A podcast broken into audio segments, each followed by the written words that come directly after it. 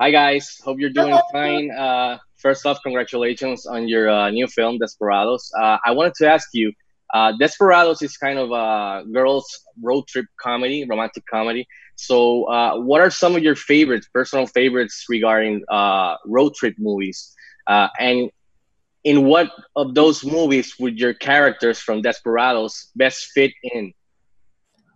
Ooh, Wow, that's a good question. Great question. I love Thelma and Louise. Yeah. It's one of my big favorite road trip movies. Um, I think that maybe my character would be more of the not the Susan Sarandon, but the um what's her name?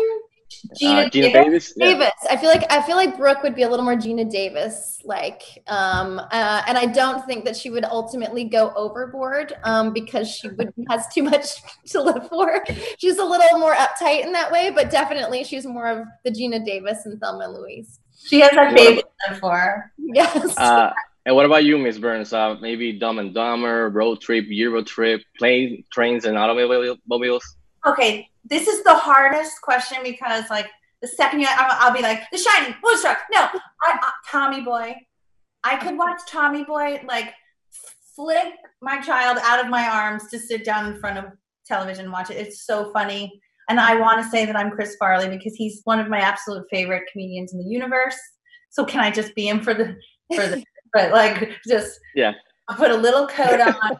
I just I love that movie. It's one of those movies that like you can discover halfway through and be like, how did I not know about this?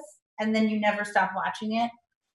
So I would that is that Kaylee would be Tommy Boy, please. that's an awesome awesome pick. Uh, uh, regarding the film, uh, uh, as far as dating and first impressions goes, do you have do you guys have any suggestions about things to try? Maybe for people who are try- maybe thinking of getting their wet their their feet wet in the dating world. Maybe some pointers and maybe some uh, some uh, no nos that you think people shouldn't do in, in, in first dates or blind dates. Hmm. Um, I do. I have a thing. I always have I always have somewhere to go on the first date after, and I only do coffee. Or I only did. Now that I'm not single anymore. Hmm. I did only have coffee, and then I would have somewhere to go after. Or I would make it up. I would lie. I had somewhere to I find my anaconda. yeah. Right. I'm having to go to take my gerbil to the vet at five. I need So Louise is very persnickety about being late for her doctor's appointments. So I gotta, exactly, yeah. Well, I say sleep with the person before even exchanging. No, I'm just kidding.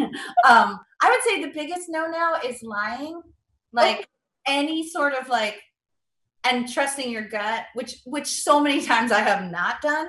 Hmm. Speaking from like hindsight, but um, I, the most attractive thing to me is when somebody makes me laugh, and from like from like the part of their body that is not laughing could be just covered in garbage, and I'd be like, "They're so That, funny." that's that, that's that sounds good. Great.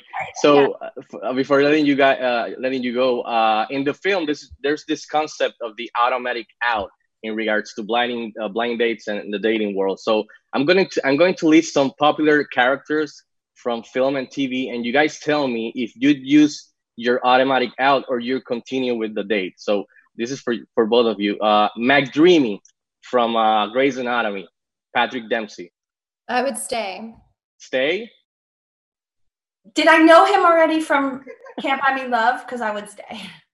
Okay. How about how about Denzel Washington's and Stay. Alonzo Harris in Training Stay. Day? I'm not using my automatic. I'm using my automatic in. Yeah, stay. Okay. Do you say Denzel Washington, and I say where? Yes. Yes. Doesn't matter what movie. I'll yeah. bring okay. my own seat if I can just hang out. How about Andy Stitzer, uh, Steve Carell in the Four-Year-Old Virgin? oh, Automatic out. I'm sorry. uh, he's looking great right now, but I, I just yeah. From that movie, though, yeah, he needed a Okay. little Uh, experience for me. thank you. How sir. about- I must be on my way. how about Nick Fury, Sam Jackson in the Marvel movies? In the Marvel movie, He's kind of like the thing is Nick Fury is like. First of all, he enters a room from another dimension. That would alarm me from get go. Like, I'm like, whoa! And so I, I don't want to feel like Nick Fury could like bust a move at any point. Like